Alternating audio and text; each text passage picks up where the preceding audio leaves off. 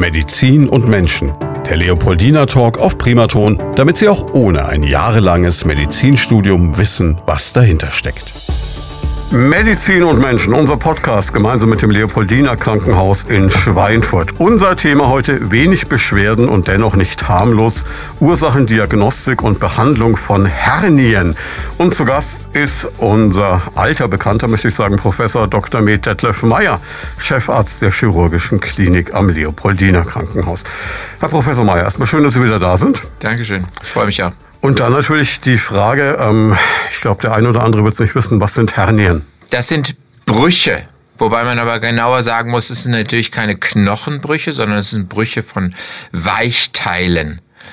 Und äh, da haben wir erstaunlicherweise, auch wenn man als erstes immer nur an den Leistenbruch denkt, ähm, relativ viele Schwachstellen im Körper. Also es gibt auch so etwas wie einen Schenkelbruch, es gibt, äh, es gibt einen Zwerchfellbruch, oder es gibt etwas, wenn ähm, die Narben nicht richtig am Bauch heilen, dann nennt man das Narbenbruch. Also es gibt mehrere Stellen. All derer werden wir uns heute noch widmen, jetzt aber noch mal ganz kurz. Und ich weiß, Sie waren schon ein paar Mal da, vielleicht für die paar Leute, die Sie noch nicht kennen, so ein ganz kurzer Abriss über Ihre Person. Ich bin seit äh, 2007 in Schweinfurt. Ich war vorher an der Universitätsklinik in Würzburg in der Chirurgie tätig und bin seit 2007 in Schweinfurt ähm, Chefarzt der Chirurgie. Wir haben am Leopoldiner Krankenhaus zwei Kliniken für Chirurgie. Die eine ist die Unfallchirurgie und Orthopädie und da gehört eben der Bruch nicht hin, sondern die ähm, Allgemeinchirurgie, also die sich auch mehr zum Beispiel auch über Krebsoperationen kümmert, überhaupt im Allgemeinen über Weichteile, was man so vom Hals bis zu den Füßen haben kann. Also eigentlich eine ganze Menge. Sie machen mhm. so, aber Sie machen dann auch die Sachen, wo es schon unangenehm wird, kann man so sagen? Das müssen Sie mir näher erklären. Was heißt ja, also unangenehm? So eher die wirklich ernsten Erkrankungen. Ich komme jetzt ja. nicht zu Ihnen mit irgendwas, wo ich sage, da zwackt ein bisschen. Ja, ganz genau. Also es gibt schon noch äh, ähm, Erkrankungen, wo es eben, wo es eben zum Beispiel um bösartige Tumoren geht und die sind sicher im Vergleich zu einem Leistenbruch das äh, weniger belastende. Ist es denn so, dass so eine Brucherkrankung in jedem Fall operativ behandelt werden muss? Das äh, hängt so ein bisschen davon ab. Also ähm, nein, oder fangen wir andersrum an äh, mit, de, mit dem häufigsten, dem Leistenbruch. Und man muss einen Leistenbruch nicht unbedingt operieren. Was man Sorge hat, ist, dass, wenn wir dann noch näher drauf kommen, wie so ein Leistenbruch überhaupt entsteht oder was es ist, hat man immer Sorge, da klemmt was ein. Und das ist dann wirklich ein Notfall. Aber dieses Einklemmen passiert relativ selten. Dementsprechend ist es so, dass man auch diese Operation immer mit der Grunderkrankung oder den Grundbeschwerden eines Patienten abwägen muss. Das heißt, wenn jemand sehr schwer herzkrank ist, muss ich mir halt überlegen, ob ein Leistenbruch unbedingt operiert werden muss. Ich habe es deshalb gefragt, weil ich erinnere mich so, wenn man so im letzten Jahrtausend so äh, Zeitungen wie die ADAC Motorwelt aufgeschlagen hat, dann gab es zwischen den Sitzbadewannen und irgendwelchen anderen Werbedingern, Treppenlifte waren es meistens, immer noch das Bruchband, das beworben ja. wurde. Und das ist, ist, gehört das auch ins letzte Jahrtausend oder gibt es das noch? Also ganz ehrlich, ich habe es gerade letzte Woche von einem Patienten beschrieben bekommen, dass er sich das äh, besorgt hat, weil er damit besser stehen kann und leichter, äh, leichter herumlaufen kann. Und weil es in der Öffentlichkeit immer so ein bisschen blöd aussieht, wenn man sich dann in die Leiste drückt, um das wieder zurückzuschieben. Aber eigentlich ist das so eine Foltermethode aus dem Mittelalter, das muss man wirklich sagen. Okay, nee, ich weiß noch, es war. Es war wirklich mal gang und gäbe, man diese Werbung überall gesehen, aber es werden nur die Älteren wahrscheinlich noch sich daran erinnern. Grundsätzlich kann man sagen, worüber wir reden, ist ein Bruch der Bauchwand. Kann man das so verallgemeinern? Ja. Also wir fangen es einfach mal an mit dem Leistenbruch, denn da ist es, das ist sowieso der häufigste Bruch und äh, dementsprechend ist es am einfachsten ähm, zu verstehen. Und am einfachsten in Wirklichkeit ist es auch noch zu verstehen, wenn man den Mann mal als Beispiel dafür nimmt, weil entwicklungsgeschichtlich äh, geschichtlich im Mutterleib entwickeln wir unsere Hoden in Höhe der Nieren. Das ist verdammt weit oben. Und ziemlich hinten. Und ziemlich hinten. Und dann rutscht der langsam herunter mit aller Gefäßversorgung und allem, was dazugehört und landet dann hinterher im Hodensack. Und er muss bei dieser bei, dieser, äh, bei diesem Weg alles mitnehmen von der, äh, von der Bauchwand, was vor ihm ist. Und das impliziert eine Schwachstelle in der Bauchdecke, weil über diesen Weg natürlich auch später, wenn sich der nicht richtig verschließt, Leistenbrüche entstehen können. Dasselbe also gibt es aber auch bei der Mann. Frau, okay. aber da ist es, ähm, da ist es ein, nur ein Band in Anführungsstrichen, was da drin ist und da ist der Leistenkanal viel enger. Aber im Prinzip ist es der ähnliche Vorgang. Und das erklärt auch so ein bisschen, warum, warum zum Beispiel Frühgeborene oder warum Kinder häufiger Leistenbruch kriegen und dann erst wieder so die Erwachsenen. Weil bei Kindern ist das ganz anders. Da verschließt sich der Weg manchmal nicht. Und bei Frühgeborenen kann man sich's vorstellen, da ist die Entwicklung noch nicht so ganz zu Ende gegangen, wenn sie geboren werden. Und da verklebt das dahinter nicht so, wie das eigentlich im Gesunden verkleben soll. Das bedeutet, man hat als Mann so eine Art Sollbruchstelle? Ja, kann man so sagen. Und gleichzeitig kann man sagen, es ist ein bisschen wie, der Vergleich hinkt jetzt vielleicht sehr, wie eine Fontanelle am, am Kopf, also die Fontanelle am Kopf. Es, mhm. es braucht eine gewisse Zeit, bis es als Struktur soweit gefestigt ist. Nur bei der Fontanelle ist ja, ist, sprechen wir ja dann von einer Knochenstruktur, die der, der Knochen wird. Lebens, ja. ja, und äh, in der Leiste, da haben wir ja noch keinen Knochen, sondern da ist es eben einfach straffes Bindegewebe, was normalerweise da bleiben muss. Aus reiner Neugierde, jetzt habe ich verstanden, bei uns Männern wandern die Hoden. Was wandert bei der Frau? Das ist nur ein, äh, letztendlich bleibt da nur ein Band zurück von der Gebärmutter. Hm, okay. Aber grundsätzlich, also beide Geschlechter können das bekommen. Bei den Männern ist es eine gute Nummer wahrscheinlicher. Genau. Und der klassische Effekt ist, man verhebt sich beispielsweise, ja. oder? Ja, das sagt man ja immer. Aber das ist ja Blödsinn. Okay. Also sagen wir mal so, ähm, das Verheben macht nur einen Bruch oder die Schwachstelle, die schon da ist, deutlicher. Das heißt, damit kann man den Bruchsack so weit voranschieben, also den Leistenbruch so weit voranschieben, dass man ihn dann letztendlich sieht. Aber er wäre schon vorher da gewesen oder sonst, oder er würde eine Woche später dann auftreten. Also diese, das durch eine falsche Bewegung oder durch einen Zentner von links nach rechts tragen ein Leistenbruch entsteht, das ist nicht der Fall. Jetzt zerstören Sie einen Mythos, der seit Jahrzehnten in meiner Familie existiert hat, nämlich, dass ich meinen Ketka hochgehoben hätte und damit einen Leistenbruch bekommen hätte als kleines Kind. Aber wahrscheinlich war es dann so, dass es dann eben genau das passiert ist. Es kam raus, meiner Mutter ist es aufgefallen, es ging zum Arzt und ich kam ins Krankenhaus. Und damit haben wir eigentlich schon das Schicksal so ein bisschen geschildert, dass da kommt. Mhm. Und ähm, dann muss man das quasi flicken. Ja, dann muss man das flicken. Das unterscheidet, wenn Sie jetzt äh, Ihre Kindheit ansprechen, mhm. bei einem Kind muss man einfach nur diesen Weg fester verschließen, den ich vorhin angesprochen habe. Ähm, und dann ist es auch gut, da macht man sonst nichts weiter.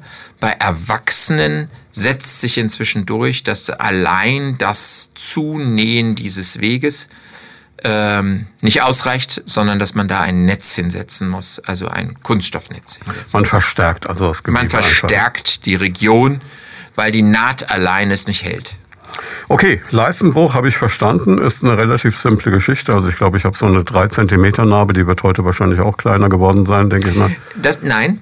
Okay. Nein, nein, die wird nicht kleiner geworden sein. Nur, man macht inzwischen äh, fast äh, deutlich häufiger, dass in dieser Schlüssellochtechnik, also mit also diesen kleinen, minimalinvasiven Geschichten, das hängt immer so ein bisschen von dem Patienten an, wie es denn gerade ist. Also es ist eher wahrscheinlicher, dass man nicht einen Schnitt im herkömmlichen Sinne macht. Jetzt ähm, gibt es ja noch viele andere Brüche, haben Sie gesagt. Wenn wir die jetzt mal durchgehen. Also der Schenkelbruch, das ist was, das habe ich noch nie gehört. Was passiert da? Ja, es gibt einfach auch Stellen, ähm, wenn man vom Bauch aus denkt, wo die Bauchdecke nicht so straff ist, wie man sich das wünscht. Und äh, der nächste, die nächste Stelle ist einfach, dass die Gefäße von, ähm, vom Bauch her in die Beine wandern müssen. Ähm, weil irgendwie muss das Blut ja in die Beine und auch wieder zurück. Mhm. Und daneben gibt es auch eine Stelle, die ist sogar häufiger bei Frauen betroffen. Und es ist einfach eine kleine Etage tiefer, unwesentlich tiefer als der Leistenbruch sieht fast ähnlich aus. Okay, Narbenbruch ist wieder relativ leicht nachvollziehbar. Ja. Das heißt, ich habe irgendwo eine Narbe und die hält nicht richtig. Ganz genau. Die, die Narbe ähm, sollte so zuheilen, dass alle Muskelschichten der Bauchdecke, und das sind immerhin drei, ähm, schön miteinander zusammenwachsen und dann die Haut darüber zusammenwächst. Und wenn nur die Haut wächst, aber die Muskulatur ähm, nicht so richtig an allen Stellen zusammenwächst, dann hat man da eine Schwachstelle und dann rutscht da irgendwas durch. Kann wahrscheinlich passieren nach einer größeren Operation Ja. und vermutlich auch, auch eher im Alter. Ja. Könnte ich mir jetzt vorstellen. Ne? Ja. Also eher eine Erkrankung des älteren Menschen. Ja, aber sowas kann auch bei Jüngeren passieren, wenn zum Beispiel die Wunde nicht richtig heilt und letztendlich dann doch heilt, aber nicht in allen Schichten. Wäre sowas auch denkbar beispielsweise nach einem Kaiserschnitt? Selten, sehr selten, ja, aber es kann auch sein. Dann, äh, was total dramatisch klingt, Bauchwandbruch. Naja, das ist so ähnlich. Das ist ja quasi das, Gleiche, nur ohne dasselbe Narbe. Wie, wie, ja, genau, das ist das gleiche, nur ohne Narbe. Ja, äh, in die Muskulatur setzt in der Mittellinie der, äh, des Bauches an und da, auch da kann es mal zu Schwachstellen kommen und, Mhm. äh, und da etwas durchrutschen. Jetzt äh, kann ich mir fast schon denken, dass bei Zwerchfell auch das gleiche Prinzip ist. Ja, Zwerchfell ist auch wieder eine Schwachstelle. Also man, man merkt inzwischen dieses Prinzip von der ganzen Geschichte. Ähm, durch das Zwerchfell müssen Organe hindurchtreten, die im Oberkörper sind. Das heißt, als wenn ich etwas esse, muss es über die Speiseröhre runterrutschen in den Magen. Der Magen liegt im Bauch, die Speiseröhre liegt im Oberkörper. Da muss es eine Durchtrittsstelle geben. Also kann es da nebendran auch wieder eine Schwachstelle geben, wo was hochrutscht. Sie haben Gedanken zum Thema oder persönliche Fragen? Darauf freuen wir uns. Einfach anrufen unter 09721 20 90 20 und mitreden. Jetzt haben wir schon gesagt, also Risiko ist bei Männern etwas erhöht, zumindest beim Leistenbruch, bei der häufigsten Hernie, die es gibt. Durch ähm, einfach ja, die Evolution, da können wir schlecht was dran machen. Was sind denn weitere Risikofaktoren? Ich habe ja gesagt, wenn Sie einen Arzt bei sich in der Sendung haben, was wollen Sie erwarten? Rauchen. Rauchen, Bewegungsmangel, Ernährung, das sind die Klassiker. Übergewicht genau. ist immer gut. Also genau das ist auch der Fall. Das ist dabei auch. Beim Rauchen sagt man, das sind äh, sogar so ein bisschen so eine Kombination davon. Rauchen soll, soll ähm, Bindegewebsstrukturen schwächen oder zumindest den Umbau nicht mehr so ganz so fest werden lassen. Ganz abgesehen davon, dass der klassische Raucher morgens mal ein bisschen Husten, erstmal ein paar Hustenattacken hat, bevor er aufsteht und damit natürlich den, den Druck im Bauch erhöht und immer wieder gegen eine Schwachstelle schlagen lässt. Okay, das würde aber auch heißen, dass äh, quasi Frauen sowieso nicht rauchen sollten, weil es äh, Zellulite fördernd sein kann. Ja, okay, das kann man sich. Das ist ja eine Konstruktion, da habe ich noch nicht drüber nachgedacht. Nee, eine Bindegewebsschwäche in irgendeiner Form. Jetzt lassen Sie mich doch mal diese Theorie. Was meinen Sie, was wir für einen Erfolg haben mit der Nummer? Nein, Ja, absolut. Spaß beiseite. Also man muss jetzt äh, ganz klar sagen, es ist natürlich, Rauchen ist nie gut und in dem Fall geht es wirklich, äh, warum auch immer, ich habe keine klare Erklärung, aber Nee. direkt aufs Bindegewebe. Ja, ich auch nicht. Ich habe auch keine Erklärung dafür, aber man hat es festgestellt, dass statistisch einfach mehr Raucher ähm, das bekommen. Okay, mit dem Gewicht hängt es auch wieder zusammen vermutlich, weil klar, ich habe mehr Druck, wenn ich mehr Volumen habe und mehr Belastung auf der ganzen Yep. Struktur. Genauso. Okay, Bewegung trainiert die Muskulatur, Muskulatur das, ist, das ist ein genau, Elend, das ist genau. immer sowas, sowas in dem Dreh, das ist, äh, ist immer die Geschichte. Aber gibt es denn jetzt grundsätzlich was, wo man sagt, es gibt Menschen, die vielleicht fit sind, die jung sind, die trainiert sind, die nicht rauchen, die nicht Und die es trinken? trotzdem haben. Richtig? Ja, klar, natürlich. Natürlich Das sind dann die. Ausreißer, die die Regel bestätigen. Nein, jetzt muss man, also andersrum darf man in, bei, bei solchen Sachen nicht denken. Man sieht einfach, dass, äh, dass es das Ra Rauchen häufiger betroffen ist. Mhm. Aber jetzt macht nicht Rauchen einen Leistenbruch. Verstehen Sie? Sie müssen, äh, das kann, das Kann- kann, kann- man man nicht sagen, in beide Richtungen dass, dass denken. Menschen, die rauchen, vielleicht insgesamt weniger gesundheitsbewusste leben. Vielleicht. Vielleicht. Aber ich glaube, ich möchte es, äh, dieses Thema auch gar nicht so sehr stressen mit, äh, mit Rauchen Mhm. und Übergewicht. Es gibt Menschen, die trifft's und manche trifft's nicht. Und das kann genauso den Sportler treffen. Gibt es bestimmte Altersgruppen? Sie haben schon gesagt, Ja. die Älteren und die Jungen. Ne? Ja, also man kann, kann ein- einfach die, die Frühgeborenen ähm, und die Kinder, da gibt es einen Peak und dann gibt es eben nochmal bei den Älteren einen Peak. Es ist jetzt per se nichts Dramatisches von der Behandlung her, so wie das klingt. In den meisten Fällen, oder? Aber es kann dramatisch werden, wenn man nichts macht. Ja, insofern, als dass ähm, man sich vorstellen muss, dass in diese Schwachstelle alles hineindrücken kann, was, man, was wir so im Bauch haben.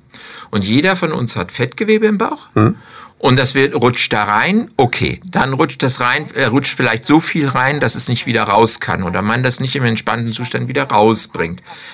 Das ist dann mal unterm Strich nicht so tragisch. Das tut zwar weh, aber dann geht halt ein Stück Fettgewebe zugrunde. Aber wenn hm. ein Stück Darm zugrunde geht, kann man sich vorstellen, dass das schon mal nicht mehr so, so gut ist, weil man dann quasi ein Loch im Darm hat. Oder bei Kindern, also hochdramatisch ist es, wenn bei Kleinkindern zum Beispiel der Eierstock da reinrutscht bei einem, bei einem Mädchen. Dann ist es, dann ist wirklich ein Problem dabei. Klar, weil dieser Eierstock untergehen kann und dann hat man, hat man, hat man einfach. Ist die Chance auf Nachwuchs vorbei, quasi, hart gesagt. Ja, ja Nein. Ja, das ist natürlich schon dramatisch. Ja, ja also wir, äh, Gott sei Dank äh, haben wir ja alle, sind wir ja mit zwei Eierstöcken angelegt mhm. als Frau. Ähm, trotzdem, ist das, ist das eine dramatische Situation. Was ich damit einfach sagen will, also dieses Einklemmen ist das, was man einem, bei, einem, bei einem Bruch befürchtet, mhm. weil dann zu viel reinrutscht und die Durchblutung dann schlechter wird, weil es einfach abgeklemmt wird. Und dann geht es kaputt. Dann kann das Gewebe kaputt gehen. Da muss man zügigst innerhalb von sechs Stunden da gewesen sein und operiert haben. Darum der das ist Leistenbruch ein relativ an, kleines Zeitfenster. Ja, der Leistenbruch an sich ist so etwas, wenn jemand mit einem Leistenbruch kommt, das kann man jahrelang mit leben, wenn man da gut mit klarkommt, das zurückdrücken kann oder auch sonst irgendwie bei, äh, bei Brüchen machen kann. Das ist alles kein Problem. Ähm, und dann, wenn jemand zu mir kommt als Patient, sage ich ihm auch, wir suchen jetzt einen Termin, ein Zeitfenster, wo es bei mir passt, wo es bei Ihnen passt. Und dann kommen wir irgendwie zusammen. Aber wenn es einklemmt, dann muss man auch nachts um drei ins Krankenhaus. Woran merke ich denn überhaupt, dass ich sowas habe? Also der Klassiker ist eigentlich, dass man aus der Dusche steigt und im Spiegel sieht, da ist eine Beule, die da vorher nicht war. Das ist so, mhm. da merkt man das dran. Das ist so der Klassiker. Dann, dann stellt man fest, diese Beule kann ich wenn ich im Bett liege, ist sie nicht da. Wenn ich morgens aufstehe und in der Gegend herumlaufe, ist sie wieder da. Das ist so ein bisschen, das ist so das, woran man das merkt. Dann ist Laufen im Leistenkanal auch mit Nerven, so dass das unangenehm kann, dass das mhm. Äh, sein kann, dass wenn man, von, wenn man vom Stuhl aufsteht, es immer erstmal so kurz zwickt mhm. und dann mal wieder weiter, äh, weitergeht. Und dann ist es wieder gut. Das sind so die Beschwerden, die man normalerweise daran hat. Das ist klar, beim Leistenbruch. Bei den anderen Brucherkrankungen, beim Zwerchfell oder so, merke ich das da, weil da sehe ich ja keine Beule. merken Sie es klassischerweise mit, mit Sodbrennen. Das ist jetzt ein völlig irgendwie ganz anderer Gedankengang, aber äh, Sie müssen einfach denken, dass die Speiseröhre ja einen Verschluss gegenüber dem Magen hat. Mhm. Und äh, wenn die Magensäure äh, in die Speiseröhre aufsteigt, dann merken wir das normalerweise mit Sodbrennen. Und da gibt es die Muskulatur, die die Speiseröhre und den Magen sowieso hat. Aber das Zwerchfell drumrum verstärkt und schützt das. Und wenn das nicht mehr da ist, sondern ein Stück Magen ein bisschen höher rutscht, sprich in den Oberkörper reinrutscht, dann merkt man das eigentlich klassisch mit dem Sodbrennen. Aber da würde ich doch, also bei Sodbrennen wird es, glaube ich, eine ganze Weile dauern, bis ich bei Ihnen wäre am Ende. Also von, von dem, was ich jetzt an, Absolut, an Dingen ja, tun ist ja auch würde. richtig so. Ist ja auch richtig so, um Gottes Willen. Ähm, bei Sodbrennen gehen Sie dann zu, äh, zu Ihrem Hausarzt und, äh, mhm. und, und, der Hausarzt verschreibt Ihnen vielleicht ein bisschen was gegen die Magensäure. Und wenn das äh, permanent stattfindet, dann sollte man mal eine Magenspiegelung machen und mhm. gucken, wie, wie entzündet die Speiseröhre ist. Und solange man das mit Medikamenten hinbekommt, muss man da auch nicht zu mir kommen dazu. Wenn es aber schlimmer wird und der Bruch in dem Bereich größer wird, fangen wir wieder von vorne an mit dem Klassiker. Da kann was einklemmen, da mhm. kann Schwierigkeiten geben und dann sollte man das beheben. Gut, bei einer Narbe ist es relativ klar, eine Narbe werde ich sowieso beobachten in irgendeiner Form und dann kriege ich es mit, das ist auch logisch. Ja? ja, das sieht man dann. Vielleicht noch ganz wichtig äh, für, für Eltern, weil Sie gesagt haben, frühgeborene kleine Kinder. Ich kann mir vorstellen, wenn uns jetzt Mütter und Väter zuhören, dass dann einige sagen, okay, was kann ich da machen? Wie kann ich da gucken? Wie kann ich da vorbeugen? Worauf muss ich achten? Vorbeugen können Sie da gar nicht. Das ist da oder ist nicht da. Hm? Da können Sie gar nichts machen. Und wenn, wenn Sie Ihr Kind sehen und merken, dass da zum Beispiel eben in der Leiste da so eine Beule ist, was man im Entspannten, wenn das Kind fröhlich ist und nicht schreit oder äh, diesen Druck im Bauch halt erhöht. Ähm, wenn das dann weggeht, dann sieht man, das ist ein Bruch und mhm. dann muss man den beheben. Und dann auch erstmal der Weg zum Kinderarzt und dann Weg gucken, zum Kinderarzt, ihm das mal zeigen und sagen, passen wir auf, da ist eine Beule und die geht immer wieder weg und dann ist gut. Hm. Die andere Geschichte ist halt, wenn die Beule man nicht mehr reindrücken kann, sondern dann muss man sich. Dann Gas geben. Dann Gas geben. Und genau. das ist dann auch der Punkt, wo man wirklich sagt, da ist es dann, wie Sie schon gesagt haben, auch egal, ob es nachts ist und ja. ob es Sonntag ist, da ist, weil es neigt ja gerade diese Personengruppe der älteren Menschen durchaus dazu zu sagen, ich will den Herrn Doktor jetzt nicht am Sonntag stören, da gehe ich doch am Montag mal. Das gibt's immer noch mal, selten, aber es gibt's, ja, ähm, dass, dass ähm, sie etwas später kommen, aber im Regelfall kommen die dann schon, weil die Schmerzen, das wirklich, sind wirklich Schmerzen. Sie haben Gedanken zum Thema oder persönliche Fragen? Darauf freuen wir uns. Einfach anrufen unter 09721 20 90 20 und mitreden. Wenn wir jetzt äh, diese Diagnose haben und bei Ihnen sind, dann haben Sie schon gesagt, dann untersuchen Sie das Ganze wahrscheinlich mit einer Tastuntersuchung. Ja, im Regelfall ist das so, dass man, dass man eine Tastuntersuchung macht, da sieht man das relativ günstig und schnell, wobei man es auch meistens schon beim Zuhören merkt, wenn mhm. der Patient einem es erzählt. Ähm, das kann man mit Ultraschall nochmal genauer verifizieren, dann sieht man das nochmal genauer und dann sind wir schon bei dem Thema, wie dringend ist es, wann mal sollte ich es machen und wie machen wir es dann? Das heißt, wir haben es damit etwas zu tun, was wir alle aus den letzten Jahren kennen, eine sogenannte planbare Operation ja. in der Regel. Ne? Ja. Was man so gerne mal schiebt. Ja, Genauso ist es. In den Corona-Zeiten wurde selbstverständlich der Leistenbruch geschoben, weil es keine dringende Operation ist. Ist es jetzt etwas, wenn Sie sagen, man kann damit eine Zeit lang leben? Inwieweit ist das lebenseinschränkend? Also wenn man jetzt Sportler ist, wahrscheinlich blöd, ne? Also ja, Marathon laufen damit nicht, ne? Ja, äh, das sind einfach gerade so diese Bewegungen, wo man, wo man mal so ein bisschen Druck geben muss auf den Bauch. Ja? Also das Fitnessstudio oder sowas wäre doof. Fitnessstudio, ja, wäre wär doof, wenn man Gewichte stemmt. Hm. Ja, weil man dann immer diese Anspannung hat in der Bauchdecke und damit einen Druck höher gibt. Mhm. Aber sie müssen es gar nicht so Richtung Sport geben. Jeder Trompeter muss auch Stütze geben und, und das reindrücken. Also quasi alles, was ich wirklich so. so, so alles, so was mache. auf den Bauch, was ich mit dem Zwer wo ich mit dem Zwerchfell gegendrücken muss und mhm. stabilisieren muss, ist genauso man hat dann auch so diesen eigenen Druck wahrscheinlich, dass man sagt, ich möchte da gern was dagegen unternehmen und will, ja, dass das wieder anders Aber wird. das ist wie gesagt in, in Relation zu, der, zu dem eigenen Gesundheitszustand. Wenn man, wenn der eigene Gesundheitszustand einem schon fast die Operation verbietet, dann muss man sich das sehr gut überlegen, ob man dann so eine, wie Sie schön gesagt haben, verschiebbare Operation, also keine dringende Operation, wirklich tut. Aber ansonsten als äh, halbwegs junger, aktiver Mensch möchte man diese das heißt, Beule eigentlich reden, nicht behalten. Wir reden von einem gewissen Alter, wir reden von einem Narkoserisiko, wir ja, reden genau. von all dem, was dann hinterher kommen kann. Genau. Klar. Das, äh, ja, aber das ist ja auch eine Abwägung, die jetzt nicht unbedingt nur der Patient trifft, sondern die Sie vermutlich auch treffen. Ne? Ja, ganz genau. Das ist auch so. Die äh, Patienten kommen sehr gerne dann ähm, in die Sprechstunde und man bespricht das miteinander und macht das. Da gibt es auch Möglichkeiten, weil wenn wir dann einen Schritt weitergehen, was tue ich dagegen, was für eine Operation mache ich, gibt es auch Möglichkeiten sogar, dass man das in lokaler Betäubung operiert, aber das ist eher selten. Wie äh, sicher kann man da vorher was sagen bei so einem Narkoserisiko. Wie sicher kann man jetzt sagen, pass auf, mach es oder lass es bleiben? Ja, das kann man schon einigermaßen einschätzen über ja, über Leistung des Herzens, über die, ja, jetzt muss ich schon so ein bisschen in die Einzelheiten gehen, Pumpfunktionen mhm. und anderen Dingen. Ähm, oder die Wahrscheinlichkeit, dass man äh, das dass man Druckbelastungen während der Operation aushalten kann, machen kann. Aber im Prinzip muss man jetzt also da keinen Tiger von aufbauen. Also früher waren die mhm. Narkosen viel gefährlicher, als sie das jetzt sind. Jetzt ist Narkose eigentlich kein Risiko mehr in, unterm Strich. Wenn wir uns jetzt für eine Operation entschieden haben und gesagt haben, komm, wir machen das jetzt, ähm, wann immer es dann zeitlich passt, wie, wie viel lang Zeit muss ich einplanen? Wie lang bin ich damit außer Gefecht gesetzt? Erstmal Leistenbruch ist eigentlich schon eine klassische ambulante Operation, nur mal um das mal einzuschätzen. Das heißt also, die meisten Patienten gehen am Abend nach der Operation heim. Und manchmal überlegt man sich, ob das sinnvoll ist, dass sie nicht wenigstens eine Nacht da bleiben. Und bei bestimmten Risikokonstellationen machen wir das auch so. Aber ansonsten ist es eine ambulante Operation. Das heißt aber nicht, dass Sie den nächsten Tag den Garten umgraben können. Ja, das heißt also, Sie sollten sich dann schon eine Frist von zwei Wochen setzen, wo Sie leichtere Arbeiten durchführen. Und auch vielleicht nicht den ganzen Tag am Schreibtisch sitzen, sondern immer mal wieder aufstehen und sich bewegen. Jetzt muss ich fragen, weil ich so ein klassischer Krankenhausflüchter bin, wenn ich denn mal drin bin. Also ich wäre davor, für Support zu haben. Ne? Ich will vom Operationstisch ins Auto und heim, ne? ist klar. Aber mhm. ich denke, viele Menschen haben jetzt auch wieder dieses Vorurteil oder diesen Gedanken, naja, da geht es doch wieder vielleicht auch aus wirtschaftlichen Gedanken darum zu sagen, Mensch, den lass mal nicht noch eine Nacht hier liegen. Man muss mal an der Stelle ganz klarstellen, sobald jemand das braucht, wird er bei Ihnen auch bleiben, oder? Ja, das ist so.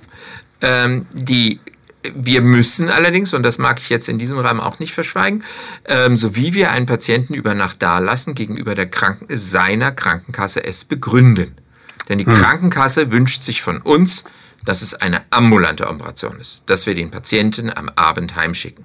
Das heißt, der Wunsch des Patienten, ich fühle mich damit sicherer oder ich habe gehört, Sie kochen gut, reicht nicht. Nein, genau das. Das heißt, Sie brauchen wirklich eine medizinische Indikation, ja. wo Sie sagen, okay, dieser Mensch braucht jetzt vielleicht nochmal eine längere Betreuung in der Aufwachphase oder wir würden da gerne nochmal ein Auge drauf haben, weil Risikofaktor XY ja, da ist. Genau so.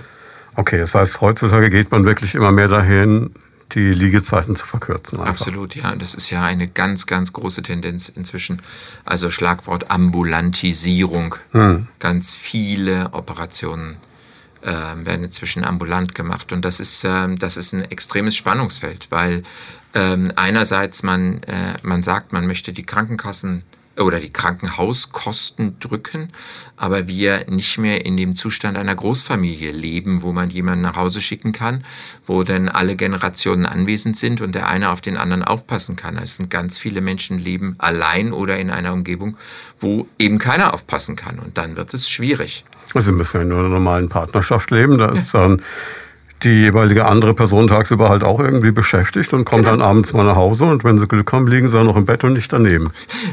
Genau ja, das, ist das, ist so etwas, was, wo manchmal diese Vorstellung dessen, dass man alles möglichst schnell und möglichst kurz machen muss, an der Realität vorbeigehen. Ja, ich denke, also wenn ich da jetzt so von mir selber ausgehe, da schlagen auch so zwei Herzen in meiner Brust. Wie gesagt, mhm. ich möchte jetzt nicht unbedingt, also so schön es bei Ihnen ist, da äh, unbedingt lange liegen müssen. Da liege ich doch zu Hause lieber vor dem Fernseher. Ja. Aber andererseits, klar, ein sicheres Gefühl ist es schon, ich drücke auf den Knopf und es kommt jemand. Ja, genau so ist es.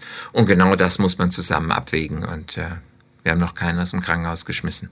Das heißt ambulant, ich komme hin zum OP-Termin nüchtern. Ja. Und dann passiert was, dann kriege ich meine Narkose und dann geht's los. Ja, ja, ungefähr so ist es.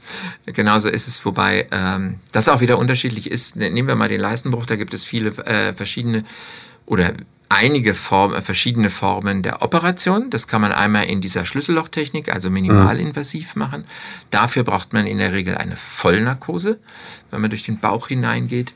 Wenn man das mit einem offenen Verfahren, so wie Sie angedeutet haben, drei Zentimeter Schnitt in der Leiste, äh, macht, dann kann man das auch in regional, äh, regionaler Betäubung machen. Das heißt also nur Teilbetäubung oder sogar wenn das selbst für einen Patienten ein Risiko darstellt, dann auch in lokaler äh, Betäubung. Ist aber die Ausnahme. Im Regelfall ist es eigentlich eine Vollnarkose. Also ich erinnere mich an eine Vollnarkose mit Runterzellen, aber da war ich wirklich noch, das ist lange her. ja, okay. Aber gut, ähm, dann komme ich in den Aufwachraum. Und, und danach kann ich wirklich theoretisch aufstehen und irgendwann gehen. Letztendlich können Sie aufstehen, ganz genau so ist es. Dann äh, können Sie letztendlich aufstehen und gehen. Dann, wir machen natürlich auch noch bei, so ein paar Sicherheitsmaßnahmen. Natürlich guckt man nochmal auf die Wunde drauf, wie das ausschaut oder auf die kleineren Einstiche ähm, bei der äh, Schlüssellochtechnik. Und natürlich muss Ihr Kreislauf das auch mal mitmachen. Manche Leute reagieren ein bisschen auf Narkose mit dem Kreislauf. Also Sie müssen auch schon mal neben dem Bett stehen und sich nicht äh, völlig schwindelig fühlen und solche Geschichten. Aber dann ist es im Regelfall so, dass sie am Abend das Krankenhaus wieder verlassen. Und jetzt muss ich einfach fragen, weil wir in einer Region leben, wo das denkbar ist und weil wir diese Lebenssituation angesprochen haben. Ich kann aber nicht mehr im eigenen Auto nach Hause fahren dann. Nein, sie werden abgeholt. Ja, ja, okay, absolut. Also das absolut. ist schon sichergestellt, ja, okay. Ja. Sie haben Gedanken zum Thema oder persönliche Fragen? Darauf freuen wir uns. Einfach anrufen unter 09721 20 90 20 und mitreden. Und ähm, was muss ich dann zu Hause machen? Füße hochlegen.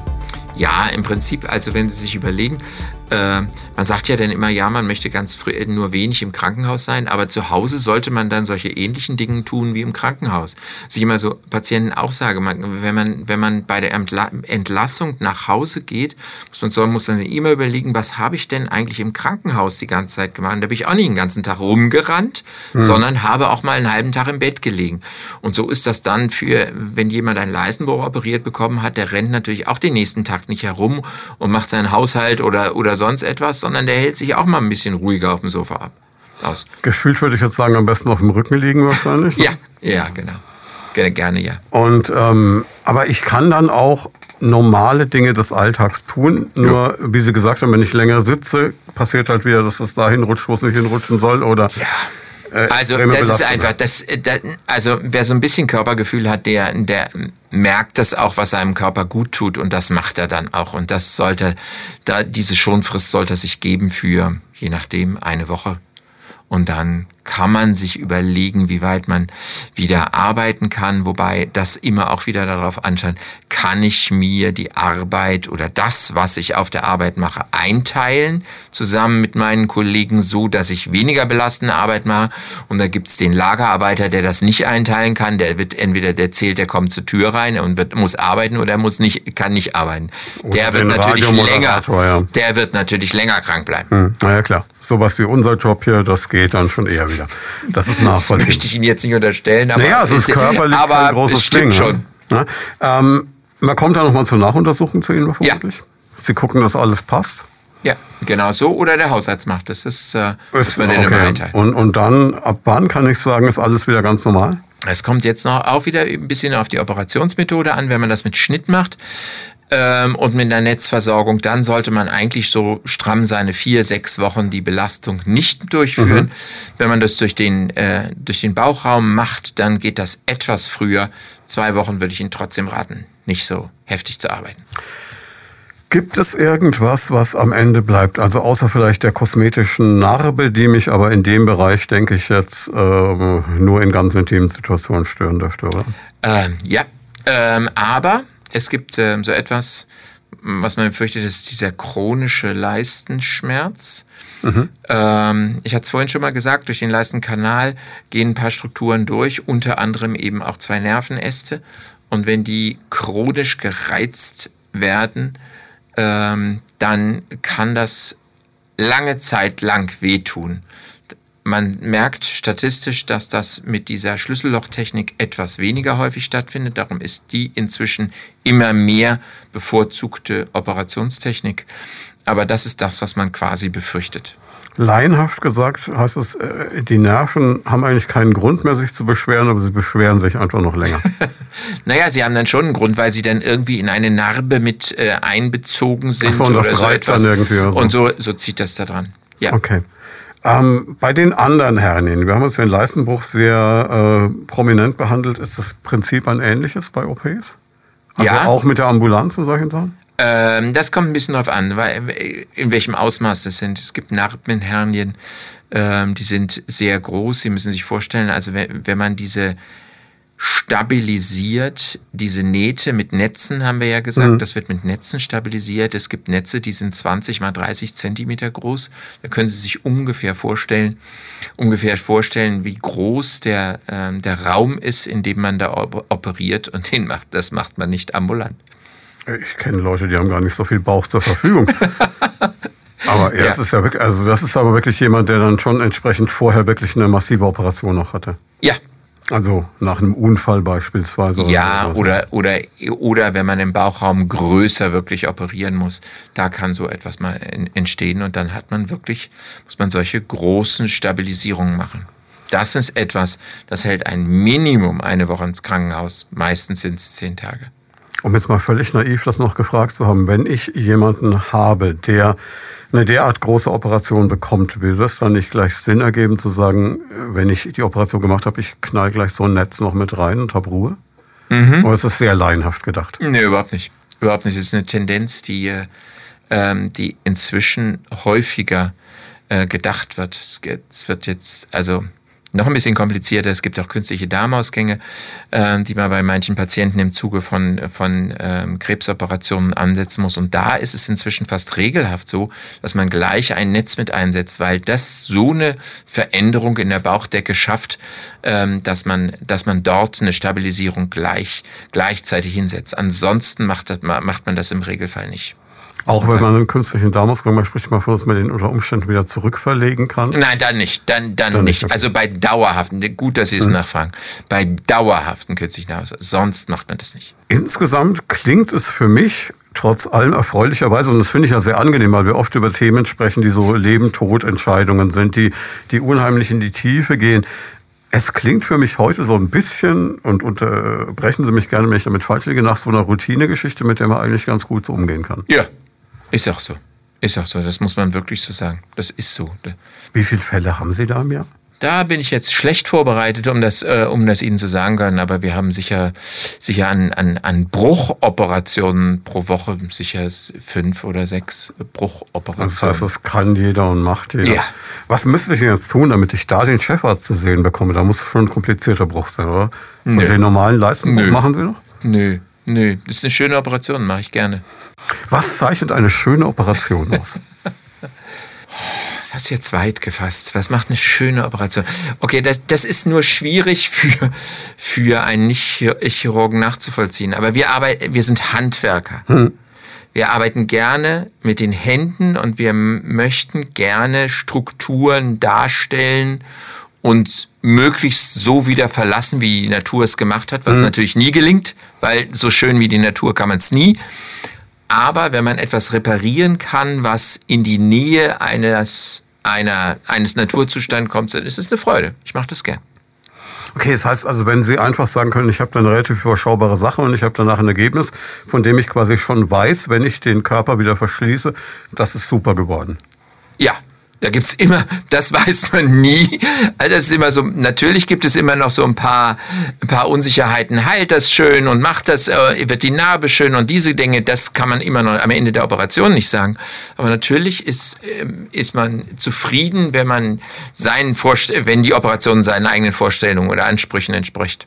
Das heißt, es ist immer noch auch für Sie, obwohl Sie ja eigentlich als, als Chef mit so und so viel Angestellten, mit bestimmt ganz, ganz vielen anderen Aufgaben und sei es ein Podcast bei mhm. uns, äh, immer noch so dieser Reiz da selber am Operationstisch ja. stehen. Ja, das ist immer, immer noch der Kern des Jobs dann quasi.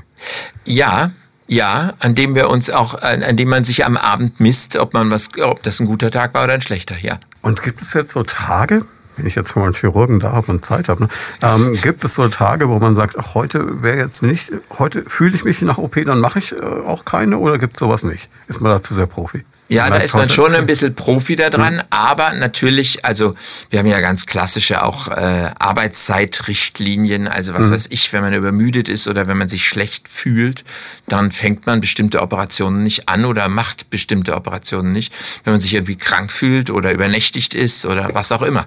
Und macht es für Sie jetzt einen Unterschied, ob Sie jetzt sagen, ich habe jetzt hier einen Leistenbruch und ich habe jetzt hier irgendein hochkomplexes Karzinom oder sowas, auch von der Konzentration her, vom, vom Stress? Nein, von der Konzentration her nicht. Also es ist nicht Stress. Also das ist Konzentration. Und bei einem Leistenbruch ist einfach die Konzentration etwas kürzer. Darum, das mhm. ist der Unterschied dafür, weil die Operation nicht so lange dauert. Aber Konzentration ist dieselbe. Aber es das heißt auch, wenn Sie jetzt, egal was Sie jetzt haben, ob Sie jetzt gerade äh, einen Angestellten hatten, der gerade unglücklich ist und zu Hause das Kind eine schlechte Note nach Hause gebracht hat oder was auch immer, in dem Moment, wenn Sie dann sich komplett fokussieren. Ja, ist so. Ist so, ja, das, das ist aber so. Okay. Also ich weiß nicht, ich weiß nicht, ob man das antrainieren kann oder machen kann. Es ist so. In dem Moment ist man fokussiert darauf.